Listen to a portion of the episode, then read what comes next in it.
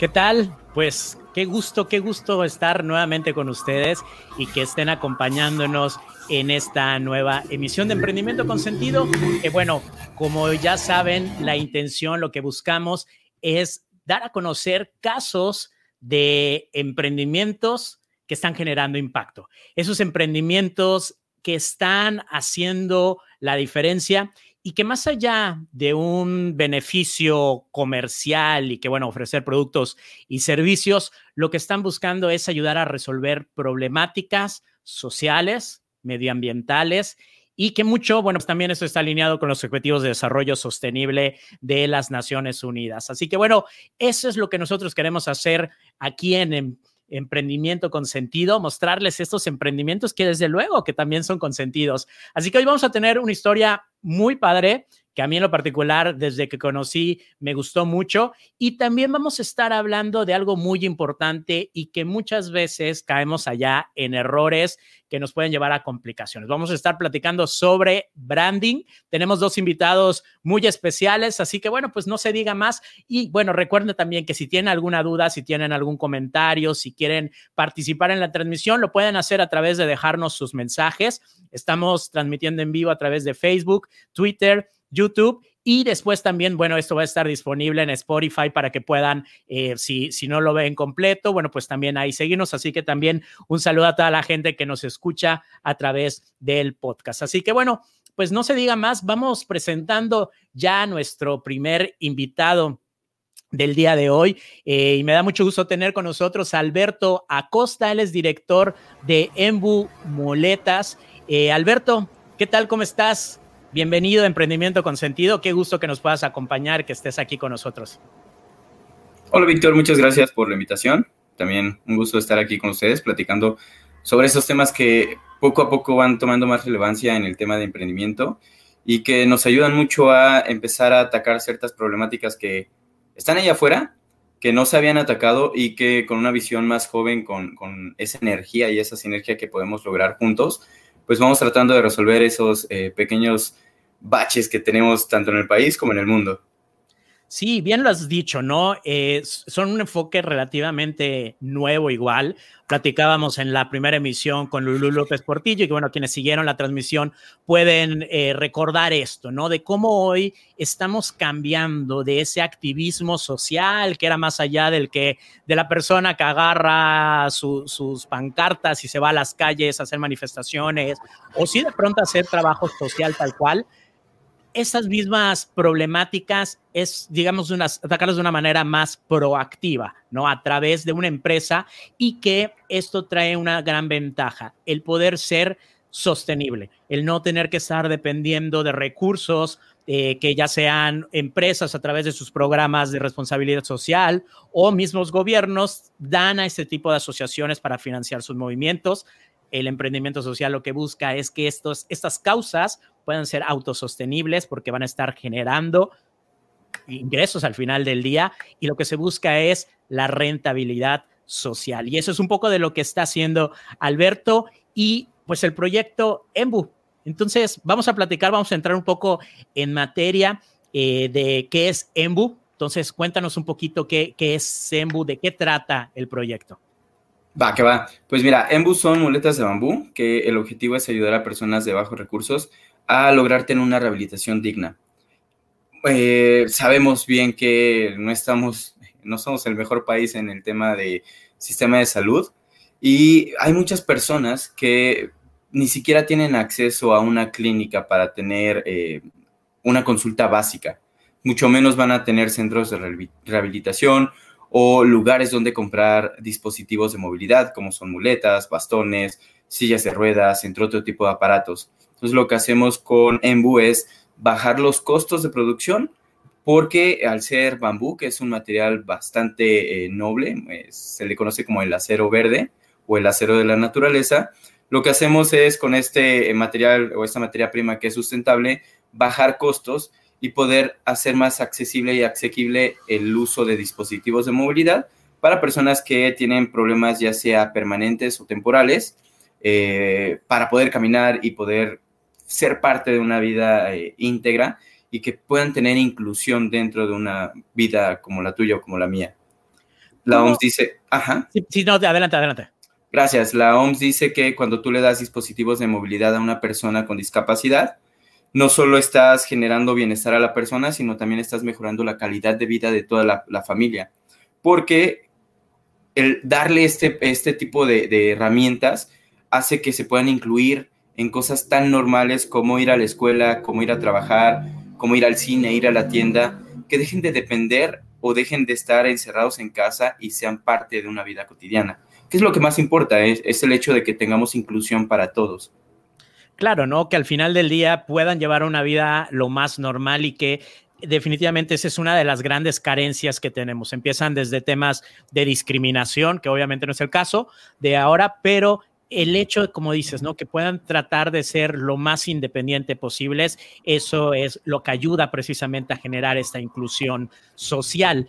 ¿Cómo llegas a esto? ¿Cómo es que dices, oye, hay esta problemática, eh, tenemos que hacer algo para ayudar a esta gente este, y, y, de alguna manera que podamos garantizar, ¿no? A contribuir para que puedan tener esta rehabilitación digna para este tema de inclusión social.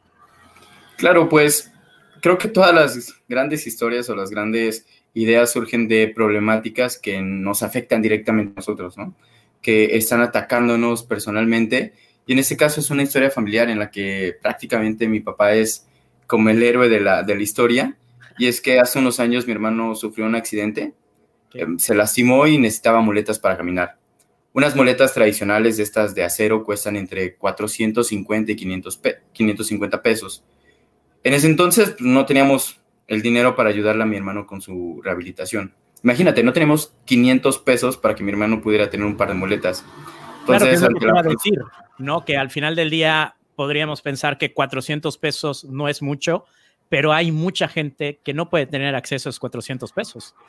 400 pesos, bueno, 500 pesos significa una semana de despensa para una familia de cuatro personas.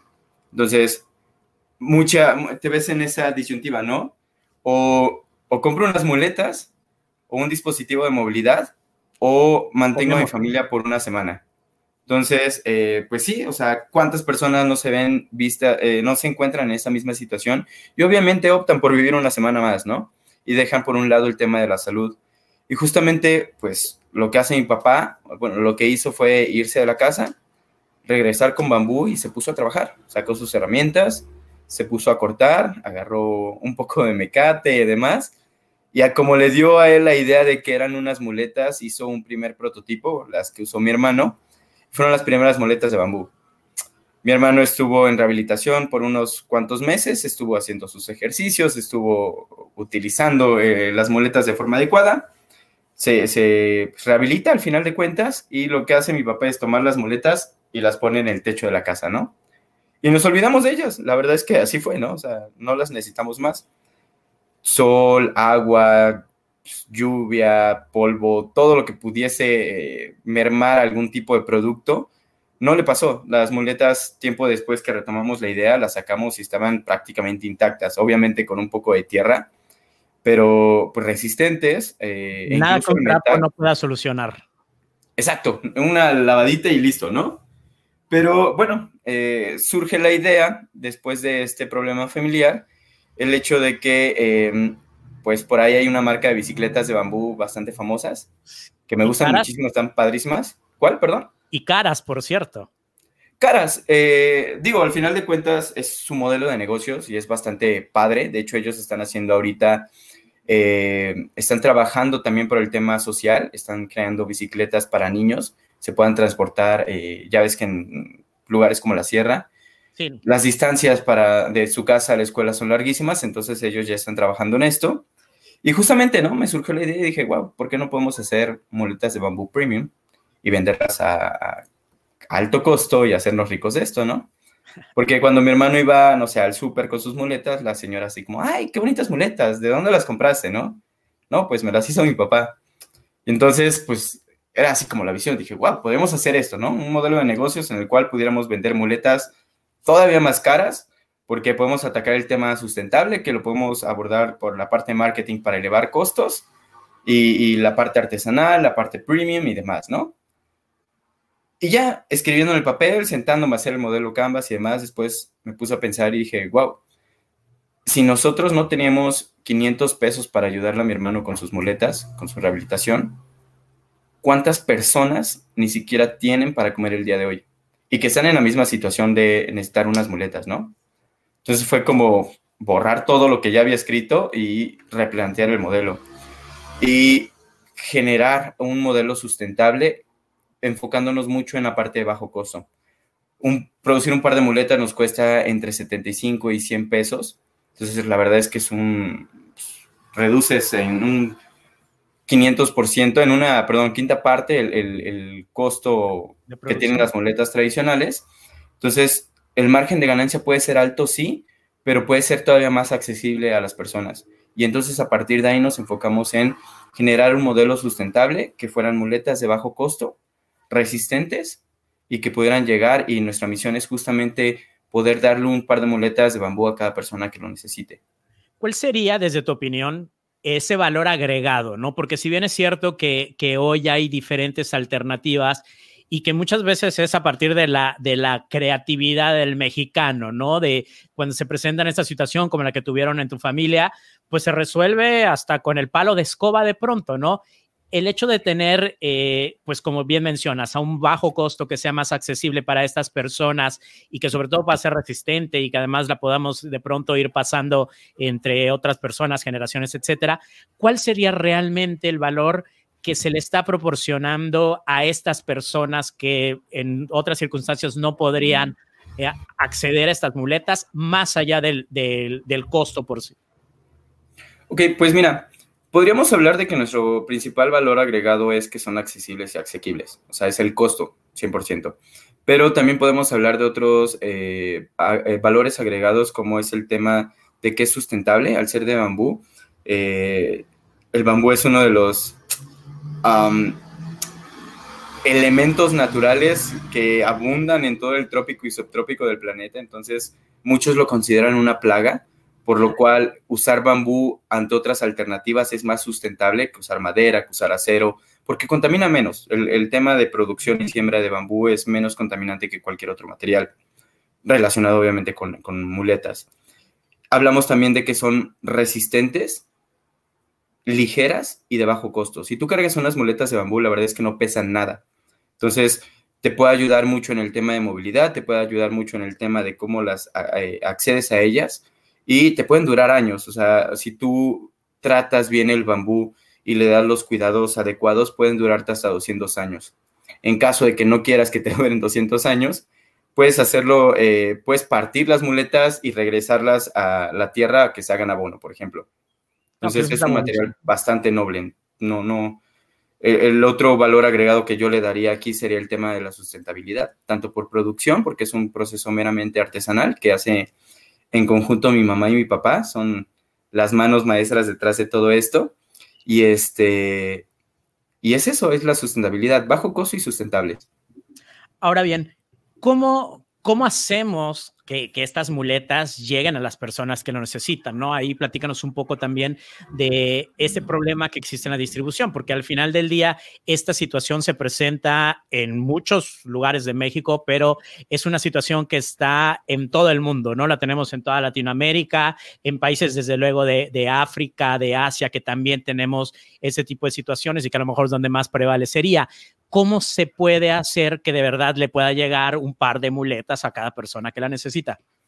Claro, eh, ahorita en la fase en la que nos encontramos estamos donando las muletas. Entonces, ustedes nos pueden escribir en Facebook, en WhatsApp, eh, en Bumuletas, nos pueden seguir en Instagram, en Facebook, y a través de ahí contactarnos y pedirnos un par de muletas. Nosotros se las hacemos llegar con todo gusto porque lo que estamos haciendo es tratar de validar que esto que te acabo de decir, la resistencia, la accesibilidad, la accesibilidad, el tema de movilidad, de que sean funcionales realmente para las personas. Pero el modelo de negocio se basa no en distribuirlas directamente al usuario final. ¿Por qué? Porque para hacer eso o tendríamos que abrir tiendas físicas en prácticamente todos los lugares donde se requieran o venderlas en línea, pero personas de escasos recursos, si no tienen ni siquiera una clínica cerca de sus casas, seguramente no tienen acceso a Internet, por ejemplo. Entonces, ahí estamos como teniendo una barrera bastante importante para poder llegar a cada persona que lo necesite.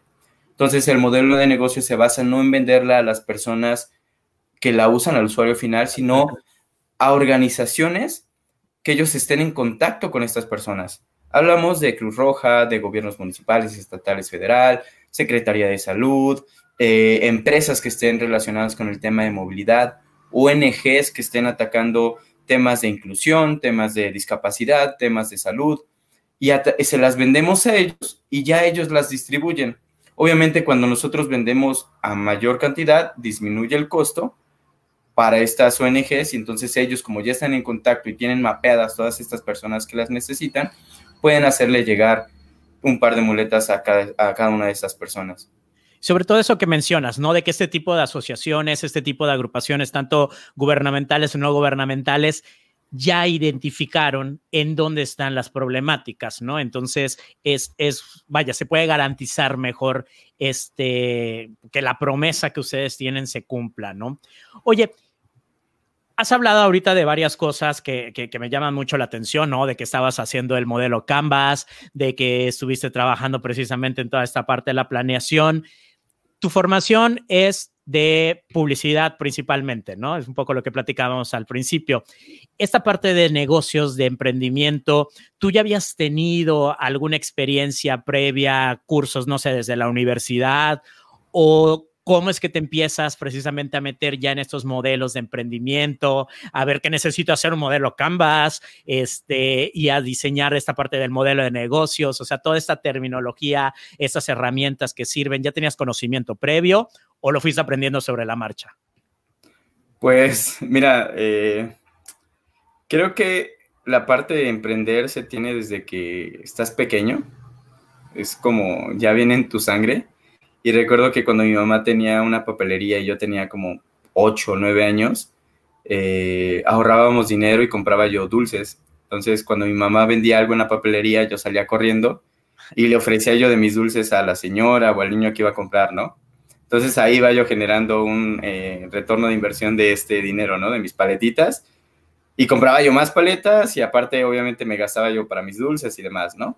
Entonces desde ahí como que tenía la idea de de generar recursos propios, ¿no? No de, no de siempre estar trabajando para alguien, sino emprender, aunque de niño no sabía que era eso, ¿no? Claro. Y pues poco a poco, obviamente la universidad te ayuda muchísimo en esto, te dan eh, formación y demás, pero hubo aquí en Ciudad de México, eh, soy de Jalapa, Veracruz, me mudo a Ciudad de México hace seis años y conocí una plataforma bastante padre que se llama Startup Weekend, que la idea es que en tres días tú puedas resolver una problemática y generar un modelo de negocio con un montón de extraños, que no es tu primera vez que los conoces ahí, arman un equipo, plantean una idea y te van guiando en ese proceso, ¿no? Entonces, gracias a Startup Weekend, fue que me involucré mucho más en el aspecto o con estas herramientas de emprendimiento y a partir de ahí me quedé, o sea, creo que va, este es mi quinto Startup Weekend en tres años en el que participo.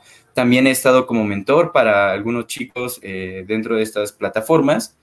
Y eh, bueno, como voluntario y demás, he ido como adquiriendo experiencia, aparte conociendo personas que te van ayudando mucho a desarrollar esas habilidades que tú no tienes.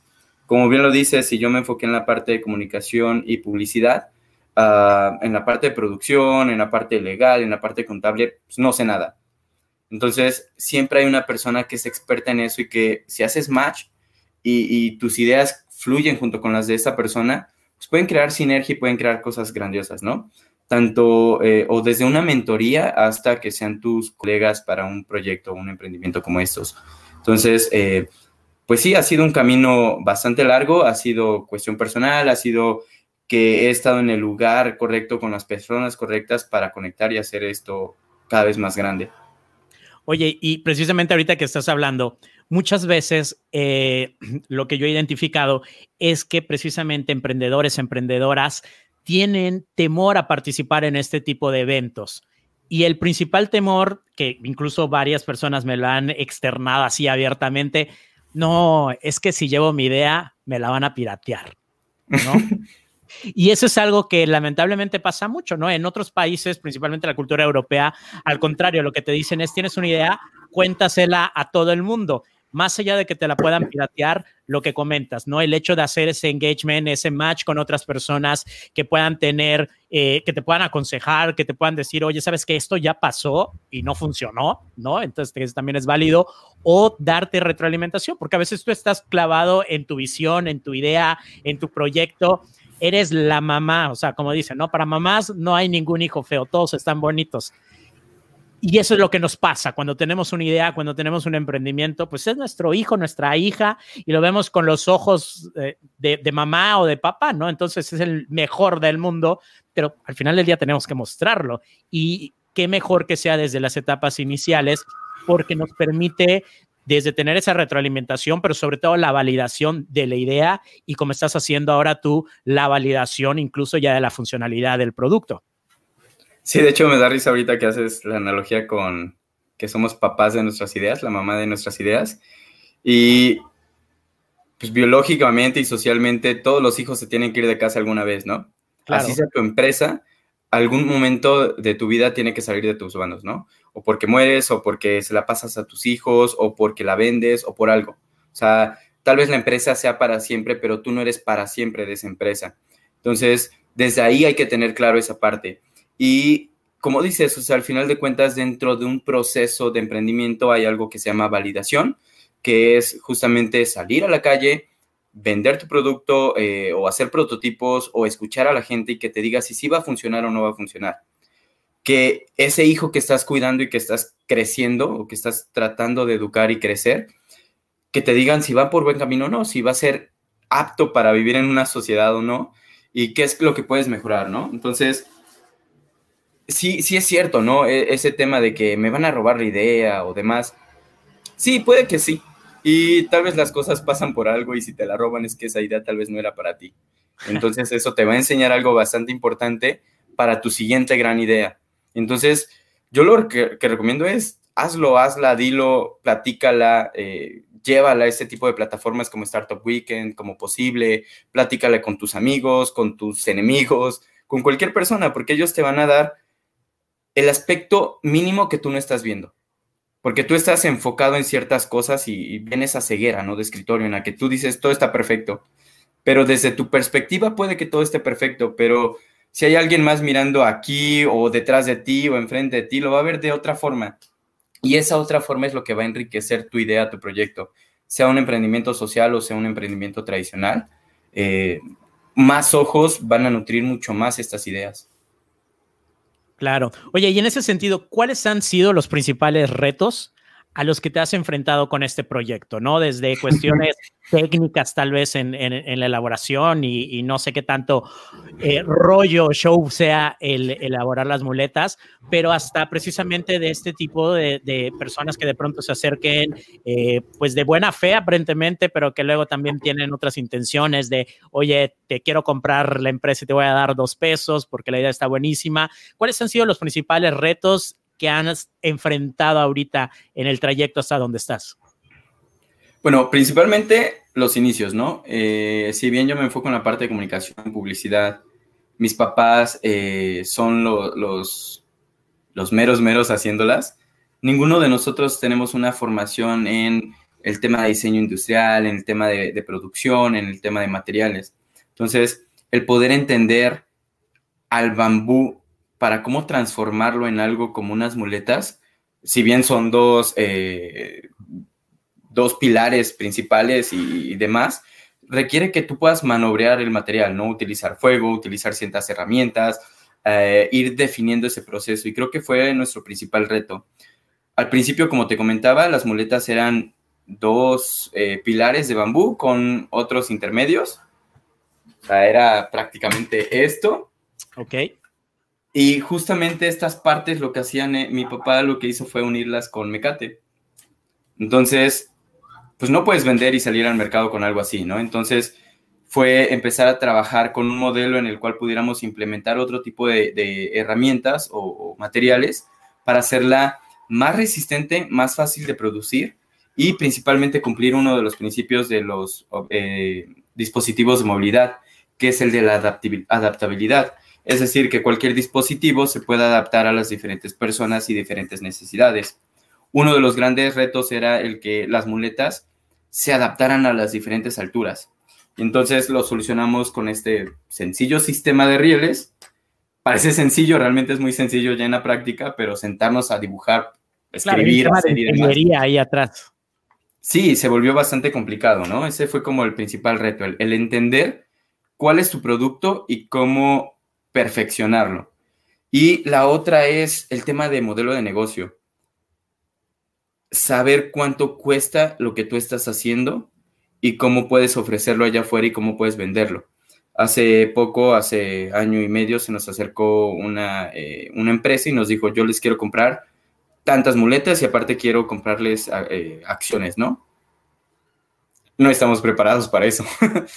Entonces, eh, fue un, un golpe duro en la cabeza el decir, wow, o sea, tuvimos una oportunidad grande, pero no estamos listos y, es, y se vale. También hay que ser conscientes de que puedes hacerlo, porque pude haber dicho sí, pudimos haber dicho sí, vale, entramos, y haberla regado en ese aspecto y perdido grandes oportunidades, o ser conscientes de que no estamos listos, de que vamos a seguir trabajando para llegar a ese punto y tal vez perdimos esta oportunidad, pero tener paciencia y seguir trabajando en esto nos puede llegar, llevar a mejores oportunidades. Eso también es una, una cuestión clave que, que, me ha enseñado este proceso.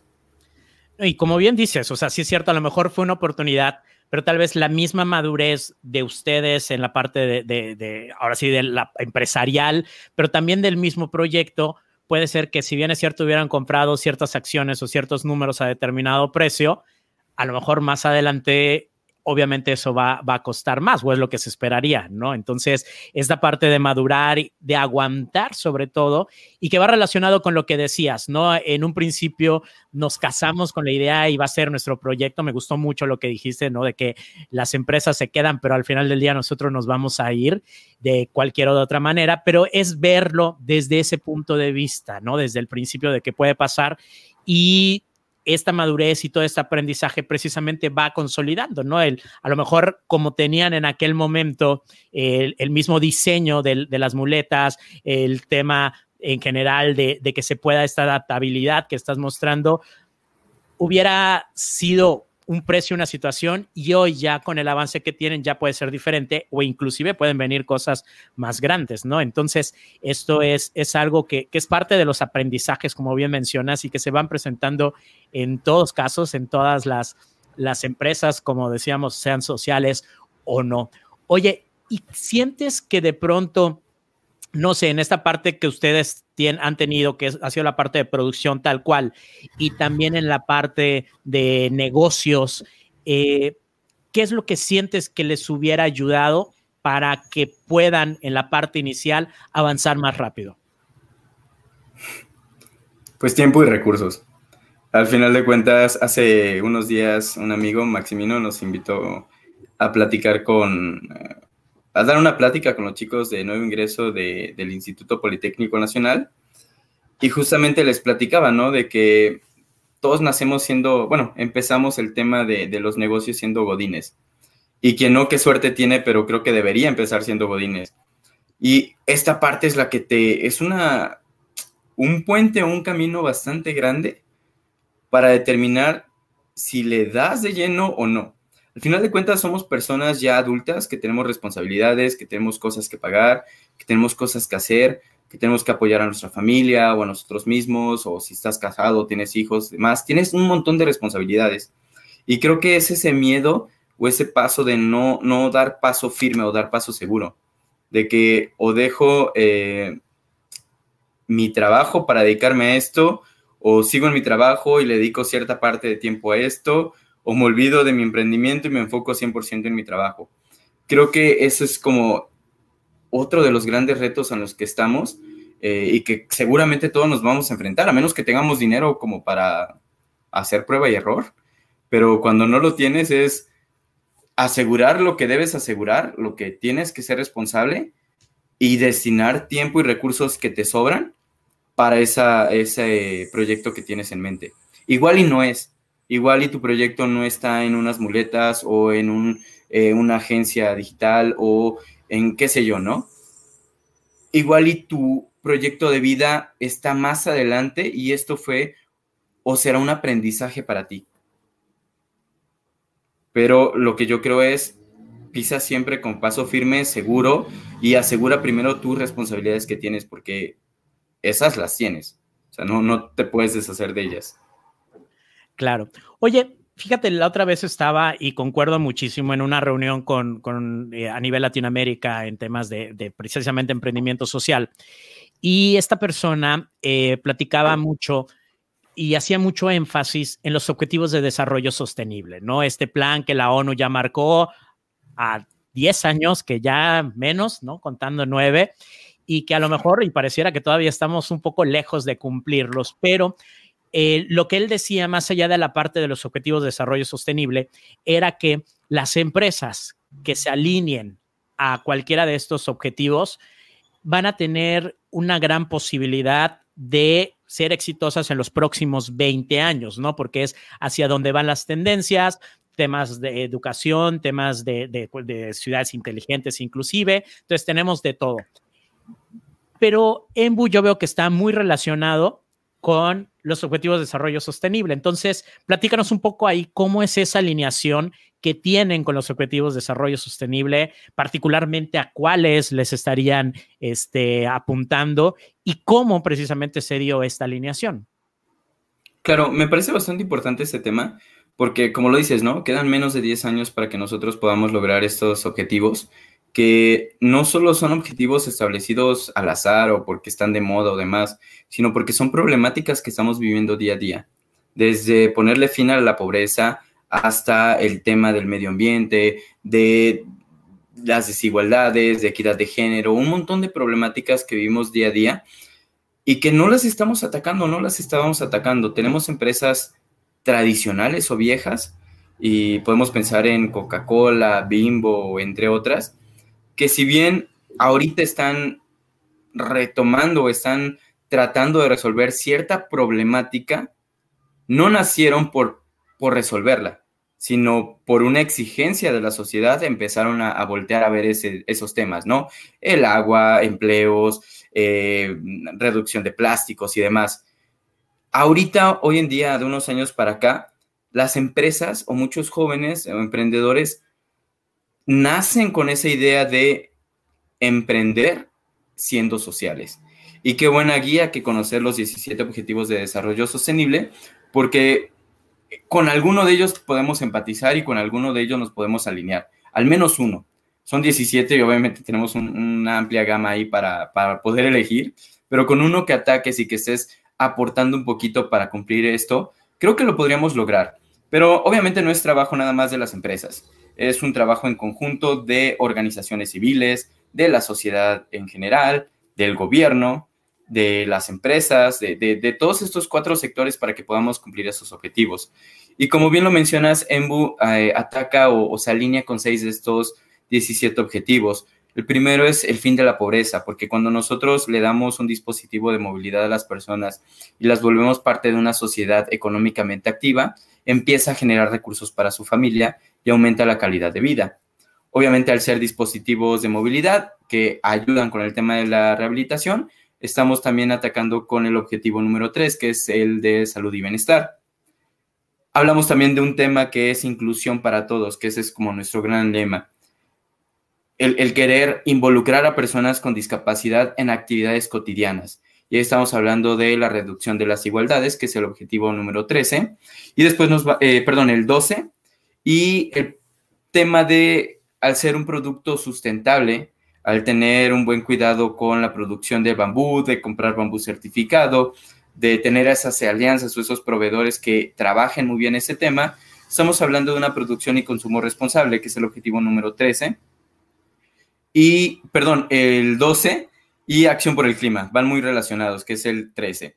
Y justamente el modelo de negocio nos permite trabajar haciendo alianzas para lograr estos objetivos. Como te comentaba, nuestro modelo de negocio no se, se basa perdón, en venderle al consumidor final, sino en generar esas alianzas con gobiernos, con ONGs, con los mismos proveedores, con otras plataformas que nos ayuden a llegar y cumplir esto. Estamos cumpliendo con el objetivo número 17, que son alianzas para reducir las desigualdades. No, pues buenísimo y, y, qué bueno, ¿no? Que tengan esta visión, porque al final del día, y como ya lo mencionaste, no es responsabilidad de uno, es una responsabilidad de todos, cada quien desde la trinchera en donde estemos. Eh, pues al final del día todos estamos en el mismo tren, ¿no? A lo mejor en diferente vagón, en diferente asiento, pero es el mismo tren y estamos yendo hacia el mismo destino. Entonces, bueno, pues te felicito, Alberto, la verdad, por esto. Vamos a leer algunos de los comentarios que, que nos han llegado. Eh, tenemos aquí Ivonne Plasencia, un excelente emprendimiento. Alberto, sin duda, es un emprendedor con un enorme sentido humano. Muchísimas gracias, Ivonne. Gracias, Ivonne. Eh, bueno, aquí qué bonito emprendimiento. Mipsi Chan, muchísimas gracias igual. Mm, Iván Barajas, muy buena idea. Perfecto. Eh, Defni Alba, excelente idea. Enrique Vega, la parte de emprender se tiene en la sangre, es cierto. Ese sentimiento se tiene o no desde niños. Qué buena charla, muy interesante como siempre. Gracias. Que, que, vale la pena, perdón que te interrumpa, vale la pena mucho que no solo se nace, sino también puedes desarrollar estas habilidades. Claro. al final de cuentas, emprendedores podemos ser todos. Eh, se nace y lo tienes ahí como intuitivo, pero también lo puedes desarrollar y cualquiera puede ser emprendedor. Sí, claro, definitivamente es algo que, vamos desarrollando junto como otras. Es cierto que hay ciertas habilidades, como manejar bicicleta, ¿no? A lo mejor eh, hay quienes se les da y apenas se suben a la bicicleta, le empiezan, pero no quiere decir que no podamos aprender. Entonces, con la práctica, con la consistencia, seguro lo vamos a poder lograr. Y bueno, otra vez necesitamos eso, emprendedores con sentido. Muchas gracias, Ivonne, también. Bueno, pues Alberto, nuevamente agradecerte la invitación. Eh, y bueno, pues no sé si tú quieras comentar algo más antes de que, de que cerremos contigo esta primera parte de Emprendimiento con Sentido. Sí, eh, me equivoqué con los objetivos de desarrollo sostenible. Estamos alineados con seis de ellos y me gustaría rectificarlos porque hubo una confusión en el cerebro. Es con fin de la pobreza, que es el objetivo uno. Es el objetivo tres, salud y bienestar. El objetivo número 10, reducción de las desigualdades. El 12, producción y consumo responsable. 13, acción por el clima. Y 17, alianza, alianzas para lograr los objetivos. Perdón, sé que Ivonne, por ejemplo, que, trabaja mucho en este tema de los objetivos de desarrollo sostenible, a estar ahí como, ¿qué pasó? Pero ahí está, mi, mi fe de ratas. Ok, ahí está. Bueno, mira, otro comentario que nos llega, muy interesante tu emprendimiento. Actualmente todo se ve desde un punto de vista interdisciplinario. En cuestión ambiental, ¿cuál es tu distintivo, Fabo Eduardo? Em, no, no sé a qué te refieres con distintivo, pero al nosotros utilizar bambú, tal vez esto responda a tu pregunta, el bambú es uno de los materiales más nobles de todo el medio ambiente. Es un material que es sustentable, es de bajo costo y nos va a permitir generar menos eh, producción de carbono o de CO2 al medio ambiente, contaminar menos y tener una producción más sustentable. Eh, cuando tú trabajas con acero, por ejemplo, pues tienes obviamente que fundir, tienes que generar un proceso industrial todavía más complejo y que contamina más. O, por ejemplo, si usas maderas, estás destruyendo árboles que tardan años en crecer para tener una, eh, para poder dar madera óptima, aprovechable, sin embargo, el bambú puede crecer en uno o dos años y estar listo para poder fabricar. Entonces, cortas bambú, crece bambú, cortas bambú, crece bambú. Entonces, la producción es mucho más sustentable y mucho más amigable con el medio ambiente. Hasta que de hecho llegó el, complemento, sobre todo relacionado a los ODS en cuestión de medio ambiente. Entonces, creo que ahí queda ya la, la, pregunta y la observación de Fabo Eduardo. Así que, pues. Claro que está relacionado con el objetivo 12, que es producción y consumo responsable, y acción por el clima. Ahí está. Bueno, pues Alberto, muchísimas gracias de verdad por, por, aceptar esta invitación. Y bueno, pues nada más que desearte el mejor de los éxitos, que este proyecto siga, porque al final del día, este tipo de proyectos son realmente los que necesitamos, ¿no? Los seis objetivos en los cuales ustedes están trabajando son digo, los 17 son prioritarios al final del día, pero sí le están pegando a los seis que de pronto tendrían más urgencia, al menos en el contexto latinoamericano que es donde estamos. Entonces, Alberto, eh, pues el mejor de los éxitos y bueno, pues seguimos aquí en Emprendimiento con Sentido también abiertos para que puedas eh, tener nuevamente otro espacio y bueno, actualizarnos más adelante de lo que estás haciendo. Muchas gracias, Víctor, y pues nos quedamos aquí escuchar la práctica de Ever, Luna, que viene. que ya anda por aquí, vamos a platicar de branding. Así que Alberto, pues nuevamente muchísimas gracias. Y bueno, en lo que pasamos a nuestro siguiente invitado, a Ebert, pues queremos escuchar y queremos conocer más historias como esta de Alberto y de Embu. Así que estamos precisamente en la búsqueda de este emprendimiento con sentido. Entonces, es muy sencillo. Lo único que tienen que hacer, eh, que le comenten también ahí a las personas que, que ustedes conozcan, que, que tengan emprendimientos de este tipo. No importa si están en una etapa inicial, si están en una etapa ya más avanzada lo que queremos es conocer y sobre todo dar a conocer este tipo de proyectos que están marcando la diferencia. Entonces, nada más tienen que grabar un video de un minuto y medio máximo en donde nos cuenten ese emprendimiento, básicamente enfocado hacia qué problemática están resolviendo, cuál es la propuesta de valor que tienen, cómo se alinean precisamente con los objetivos de desarrollo sostenible y bueno, pues ya subirlo a las redes sociales, ya sea Facebook, Twitter o Instagram, eso sí, utilizando el hashtag emprendimiento con sentido. Tienen todo este mes que prácticamente estamos iniciando el mes de octubre para que puedan hacer este video y ya después pues nosotros iremos revisando y aquí en Emprendimiento con Sentido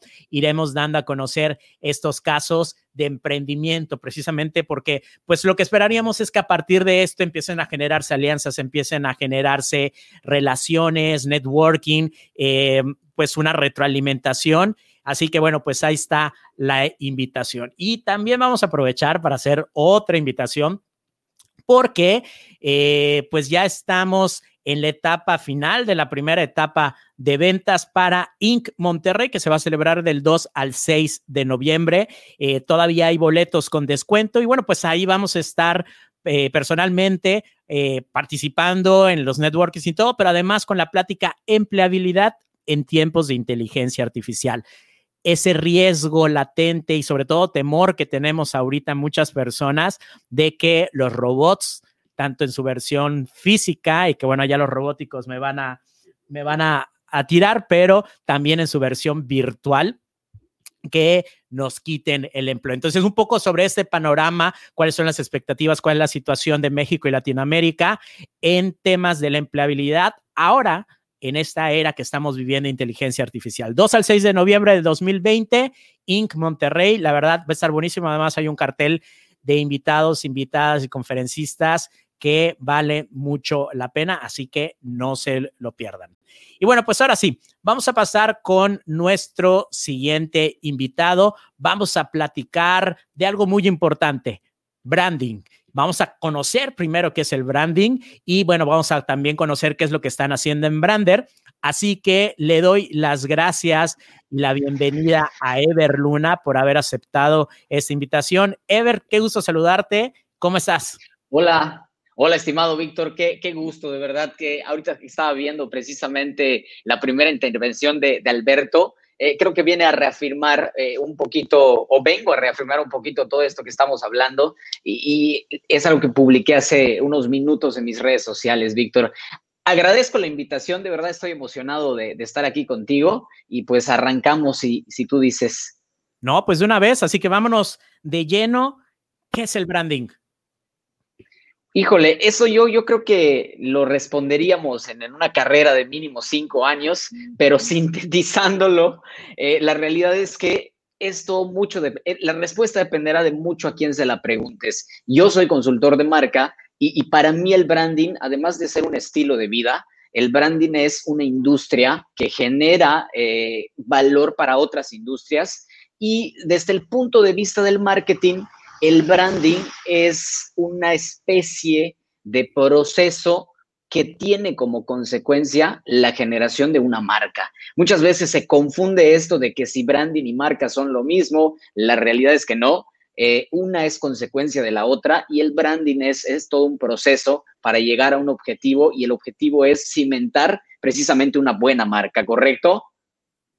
Ok, y bueno, vamos a precisamente dar un poco a, lo que yo iba, ¿no? ¿Cuál es esta diferencia que está entre la marca y el branding, ¿no? Que a lo mejor podríamos ir y, tú nos, nos aclararás más. Uno es tal vez la parte de la identidad gráfica y la marca es mucho más allá, no es nada más una parte de intangibles, o mejor dicho, de tangibles o visuales, porque a lo mejor no son tangibles, pero también hay una serie de elementos intangibles.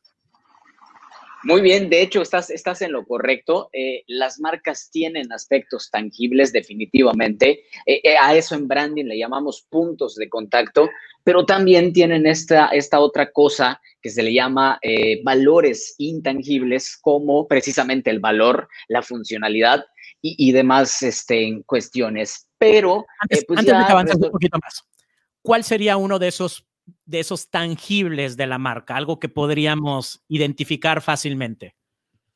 Ok, algo tangible de una marca pudiera ser, no lo sé, yo tengo un teléfono como este y este, este teléfono tiene una case de silicona que aquí tiene una fruta media mordida e, ese es un tangible, por ejemplo. O eh, esa camisa que tú tienes que quizá tenga un cocodrilo, o que quizá tenga una palomita, o que quizá tenga un eh, jinete encima de un, eh, un caballo, pues también eso es, es un punto de contacto, como le llamamos. y es eso que llamamos tangible, efectivamente. Ok. Y entonces pasamos con que en el branding es mucho más. Por supuesto, la realidad es que eh, existe una cosa que se llama taxonomía marcaria. Los seres humanos indiscriminadamente solemos llamar a las marcas como logotipo, logotipo, logo, logos. La realidad es que no es correcto. Eh, es, es una cuestión nada más de, vocabulario y de adopción lingüística, yo le llamo, pero en realidad eh, decir solo logotipo se queda corto porque tenemos pictogramas, tanto figurativos como abstractos, tenemos monogramas, tenemos imagotipos, tenemos logosímbolos, tenemos una serie de clasificaciones y que eso se le llama taxonomía marcaria y nos da a entender las diferentes familias de marcas que existen y todo esto depende pues de tres cosas fundamentales, yo digo. Uno, del público al cual va dirigida esta marca. Eh, dos, eh, los objetivos que persiga también esta marca. Y tres, y yo considero que el más importante, la temporalidad en la que se encuentra o se crea la marca. Vemos marcas como por ejemplo Coca-Cola, que si nos ponemos a observar Coca-Cola de, no lo sé, los, los últimos 100 años, la realidad es que su marca no ha cambiado eh, muchísimo, pero sí es algo que todavía sigue vigente. Por eso es esta, cuestión de, la temporalidad y de la larga vigencia que pues las marcas puedan llegar a, tener a lo largo del tiempo y de, la historia de, nosotros como especie, ¿no? Y este, agrego una cosa más, la realidad es que las marcas eh, no nacen desde una perspectiva comercial, no nacen desde una perspectiva de marketing, nacen desde que el ser humano descubrió que para poder delimitar territorio, para poder eh, demostrar que es dueño de algo, pongo de ejemplo el, marcado de los ganados, por ejemplo, que es algo que hacían las tribus en Europa y en, en diferentes partes del mundo, Exactamente, la marca. Entonces, desde ese punto de vista antropológico y hasta sociológico, eh, ese es el origen de, las marcas, ¿no? Entonces, muchas veces pensamos que esto es una cuestión muy de marketing, muy de comercialización, que sí lo es hoy en día definitivamente, pero los orígenes precisamente de las marcas no, no tenían nada que ver con esto que, que hoy en día representa. No sé si me estoy dando a entender. No, sí, sí, sí, definitivamente. Y esto nos llevaría al siguiente punto. ¿Cuál es la importancia entonces del branding? ¿Por qué deberíamos enfocarnos? ¿Por qué deberíamos cuidar este tema del branding? Más allá de decir, sobre todo en la etapa inicial, ¿no? Estamos empezando un emprendimiento y decir, oye, pues voy a hacer mi logotipo. Sí, definitivamente tu logotipo, pero es más allá. O sea, porque debemos enfocarnos no nada más en hacer un logotipo, sino en crear todo esto que está alrededor con la marca y desde luego toda la parte del branding? Muy bien, es, buenísima la, pregunta y eh, como posteé hace unos minutos en mis redes sociales, eh, hay emprendedores o empresarios que tienen productos que valen oro. De verdad, son productos ahora sí que chingoncísimos, pero con marcas que no llegan ni a cobre. Eh, esto es algo que menciono mucho en, talleres y en conferencias porque eh, tú puedes tener el mejor producto del planeta, definitivamente, pero si tu estrategia de negocios no, no está alineada al 100% con una muy buena marca, no hay coherencia. Entonces, lo que las marcas buscan, y he ahí la importancia, es esta parte de la coherencia que existe entre lo que vendo al público al cual me dirijo y cómo se lo presento. La marca es esa cara que da muchas veces eh, eh, eh, esa primera impresión ante los diferentes productos y servicios que existen en el mercado, ¿no? Y otra cosa muy importante es que la marca es esta cosa que puede perdurar años. Yo siempre pongo de ejemplo a la aerolínea Panam, que es una aerolínea que ha desaparecido, pero que la seguimos viendo en series, en películas. Hay merchandising de, este, de, esta, de esta aerolínea que se vende y la gente lo sigue comprando, pero el servicio de la aerolínea desapareció, ¿qué quieres? Hace 40 años, pero la marca sigue vigente. O, por ejemplo, eh, más regionalizado, el famosísimo soldado de chocolate. Creo que todos seguimos extrañando el soldado de chocolate. Ahí nos damos cuenta de, ese, de esa fuerza y de ese poder que pues realmente la marca tenía. Moraleja de todo esto, mi, estimado Víctor, es que si hoy, por ejemplo, Apple dejara de vender eh, teléfonos celulares, iPads, computadoras y se dedicara, por ejemplo, a, vender ropa, eh, muchas veces le pregunto a mis clientes y a, mis estudiantes si, si, funcionaría y me dicen, no, no creo.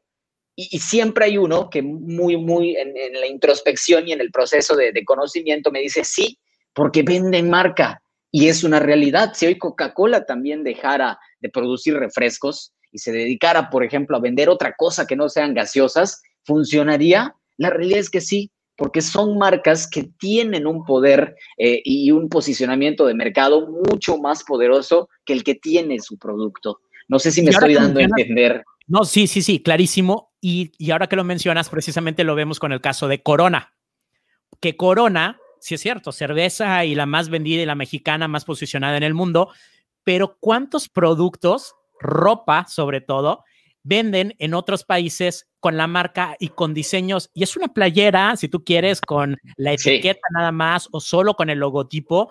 Eh, y la gente lo compra y de pronto hasta cuando ves los, precios dices, oye, no puede ser posible si eso es cuando vas aquí al Six o a, Está más cara que la cerveza. Te la van a regalar, ¿no? pero el, extranjero, o sea, el posicionamiento que tiene la marca Corona en el extranjero hace que precisamente persigan estos, ¿no? Y permítame, seguro me vas a matar por la analogía, pero es lo que está de moda y ¿eh? yo estoy clavado con esto ahorita. Por segunda vez, Betty la Fea, ¿no? El branding de Betty la Fea es precisamente, ya es la presidenta de Comoda y tiene que cambiar no nada más su aspecto, por sea, tenía que cambiar todo, hasta temas de vehículo, o sea, todo lo que está alrededor de ella, más allá de la imagen física, para que vaya acorde precisamente a lo que quiere vender, en este caso, que es la imagen de esta importante empresa de modas. Y ahí es, ¿no?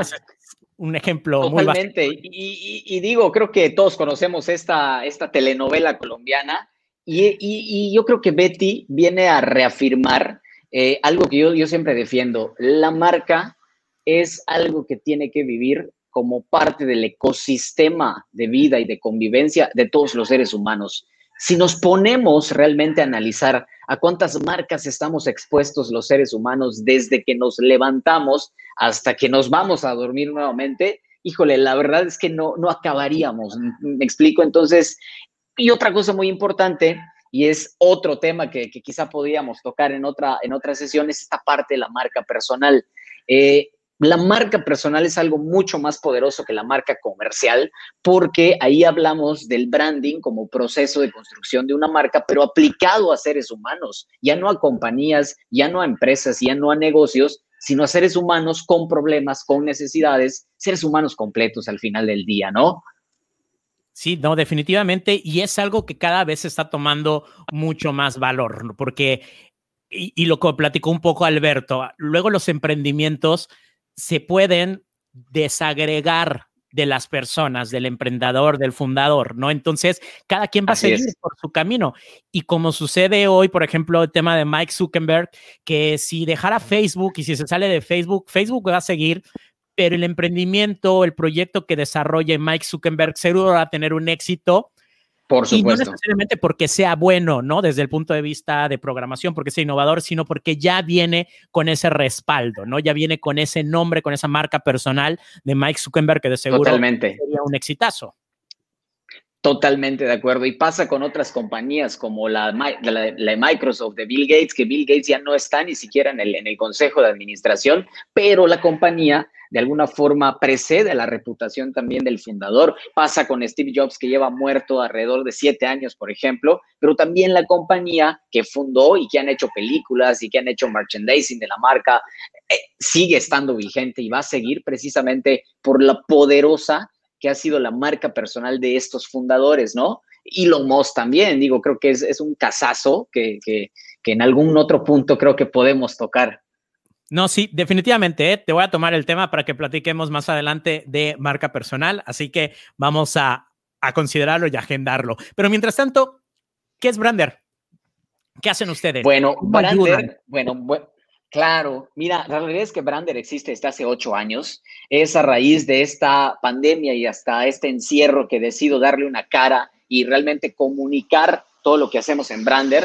Eh, en Brander somos una consultora de marca pura y dura. No somos un despacho de diseño, no somos una agencia de publicidad, somos una consultora de marca hay diferencia entre este tipo de, empresas desde el ámbito creativo, pero la máxima diferencia es que nosotros hacemos un acompañamiento 360 eh, cuando trabajamos con negocios. No diseñamos marcas eh, simplemente por diseñar, sino que en Brander realmente nos tomamos esta importancia de co-crear con nuestros clientes para que los clientes de mi cliente se sientan eh, identificados con esa marca a través del diseño de una experiencia de consumo basada y alineada más bien a los objetivos de negocio de la empresa y que esto permee en un círculo virtuoso que, que, dé como resultado una marca memorable, de larga vigencia y que tenga una aceptación tremenda en el mercado, por supuesto, ¿no?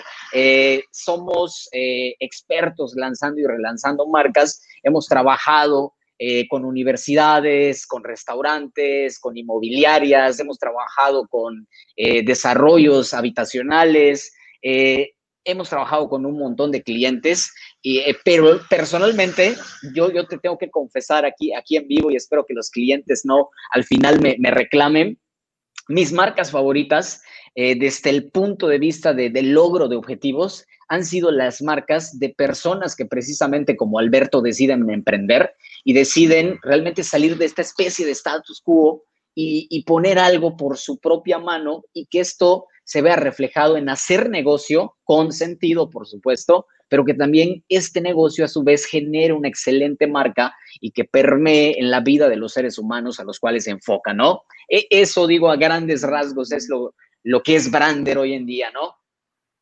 No, pues buenísimo. Entonces, la recomendación es que desde que estamos empezando, empecemos a trabajar en la construcción de nuestra marca.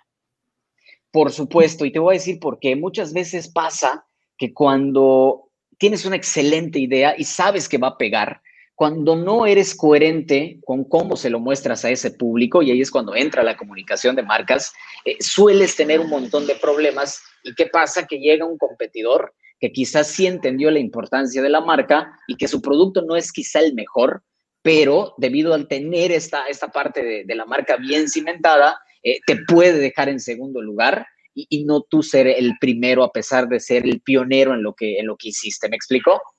Sí, no, definitivamente. Entonces, por eso es muy importante también la parte de la comunicación, o sea, no nada más tenerlo, sino, ahora sí que no es nada más el huevo, sino también hay que cacarearlo.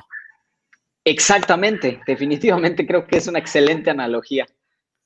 Bueno, pues ¿Cómo te podemos contactar? Bueno, eh, la realidad en redes sociales, digo, creo que todos estamos inmersos en este mundo. Eh, Brander está en Facebook como Brander Consultants a través de una fanpage, está en Instagram como arroba Brander Consultores eh, y evidentemente pues Brander también es, es parte de, Everluna. A mí me pueden encontrar como Everluna en todas mis redes sociales. Y evidentemente en la fanpage también está la parte del contacto, los correos y toda esta cuestión como de, de, datos si, si en algún punto se quieren contactar con nosotros. Y, eso es lo, que hacemos eh, al final del día, ¿no? Buenísima, buenísima. Bueno, pues Ever, muchísimas gracias por, por haber estado en esta emisión de Emprendimiento con Sentido. Te voy a tomar la palabra, luego más adelante vamos a, coordinar agendas para que hablemos sobre branding personal, ¿no? Ya la marca personal, que también es algo que está tomando mucha, pues cada vez se está volviendo más común, ¿no? Y qué bueno que también hay que seguirlo trabajando. Así que, pues, un saludo, un abrazo hasta Valladolid, Yucatán. Y ahí, bueno, pues seguimos Así es. pendientes. Abrazo a ti y muchísimas gracias y también a toda la audiencia que nos ve. Hasta luego. Perfecto, pues ahí está Ever Luna de Brander Consultores, que bueno, pues también eh, ya van a poder eh, ver eh, sus redes sociales en las, en las publicaciones que hemos estado haciendo. Ahí también están sus datos de contacto para que lo sigan a través tanto como Ever Luna o también como Brander y también los de Alberto y de Embu Muletas para que, bueno, en las publicaciones que los posts que estamos haciendo de estas transmisiones, pues ahí los pueden seguir. Entonces, bueno, pues ya nada más vamos a, a invitar nuevamente porque estamos buscando más casos como el de Alberto. Queremos dar a conocer este tipo de emprendimientos que están generando impacto. Así que bueno, pues la invitación es para que, eh, pues a través de un video muy sencillo, minuto y medio, eh, graben ahí rápidamente eh, de qué trata su emprendimiento, qué problemática es la que están resolviendo, cuál es esa propuesta de valor que tienen y sobre todo cómo este proyecto se alinea con los objetivos de desarrollo sostenible. Lo suben a las redes sociales, ya sea Twitter, Facebook, Instagram. Eso sí, eh, usando el, hashtag emprendimiento con sentido para que podamos identificarlo. Y bueno, todo el mes de octubre vamos a estar revisando estos casos y ya más adelante los vamos a ir presentando aquí en Emprendimiento con Sentido, porque bueno, la verdad es que todo este tipo de proyectos, todo este tipo de emprendimientos que están generando este cambio, que están alineados a ayudar y poner cada quien un granito de arena para resolver todas estas problemáticas que tenemos, como decíamos, ¿no? Estamos en el mismo tren, en diferentes vagones, tal vez en diferentes filas, pero todos estamos yendo hacia el mismo lugar. Entonces, el trabajo que todos hagamos es importante y qué mejor que desde el emprendimiento podamos ayudar a resolver estas problemáticas. Así que bueno, pues estamos en esa búsqueda del emprendimiento con sentido y, por cierto, invitarles para la siguiente emisión que va a ser el 14 de octubre, que va a estar buenísima también. Vamos a estar platicando con Emily Canul de Compóstalo. Es un emprendimiento muy bueno eh, que precisamente tiene allá un, un, tema que está relacionado con la reducción de residuos y que, bueno, también tiene alineación con los objetivos de desarrollo sostenible, particularmente el 12, el 13 y el 15. Así que nos va a estar contando de este proyecto que está eh, también ya iniciando y que ya están con su operación. Y de hecho veía en redes sociales que ya están empezando a tener los primeros resultados de la composta que ellos están generando. Y también vamos a estar platicando con nuestro amigo Carlos Navarro del colectivo Haz la Lucha. Con él vamos a estar platicando particularmente sobre modelos de negocio pero enfocado hacia temas sociales. Entonces, también para quienes tienen dudas, como lo que nos platicaba Alberto, de que es complicado y que a veces estamos con, con esas dudas de cómo generar un modelo de negocio, bueno, Carlos Navarro y el colectivo Haz la Lucha están trabajando mucho en impulsar eh, estos modelos de negocio de impacto y muy enfocados hacia el emprendimiento social. Así que, bueno, vamos a estar platicando sobre modelos de negocio sociales y qué es lo que están haciendo en el colectivo haz la lucha. Así que no se lo pierdan, 14 de octubre, igual a las 7.30 en vivo por Facebook, Twitter y por eh, YouTube pero también después pueden escuchar en el podcast en Spotify, así que pues también invitarles para que puedan eh, seguir y gracias también a todas las personas que están a través de Spotify con estas emisiones. Así que bueno, pues ya nada más para despedirme, invitarles a que me sigan en redes sociales para que ahí también podamos continuar el diálogo. Eh, estoy eh, tanto en Twitter como en Facebook, Instagram, LinkedIn, también en YouTube y como les decía en Spotify como soy Víctor Cámara, arroba soy Víctor Cámara, así de sencillo, así de fácil fácil para que podamos empezar a hacer eh, pues este diálogo, conocer más de sus ideas, de sus emprendimientos eh, y bueno, también invitarles en el canal de YouTube, tenemos ahí algunos videos que precisamente están enfocados hacia el este, pues hacia toda esta parte de ayudarles en las etapas iniciales que tienen en los emprendimientos. Así que bueno, pues también dense una vuelta ahí por el canal de YouTube. Y bueno, pues ya nada más agradecer a todas las personas que estuvieron al pendientes de la transmisión y por sus comentarios. A este, vamos a ver si aquí llegaron algunos comentarios más. Eh, bueno, pues ahí están, sí, son los que habíamos ya pasados. Ivonne Plasencia, otra vez, muchísimas gracias por estar al pendiente.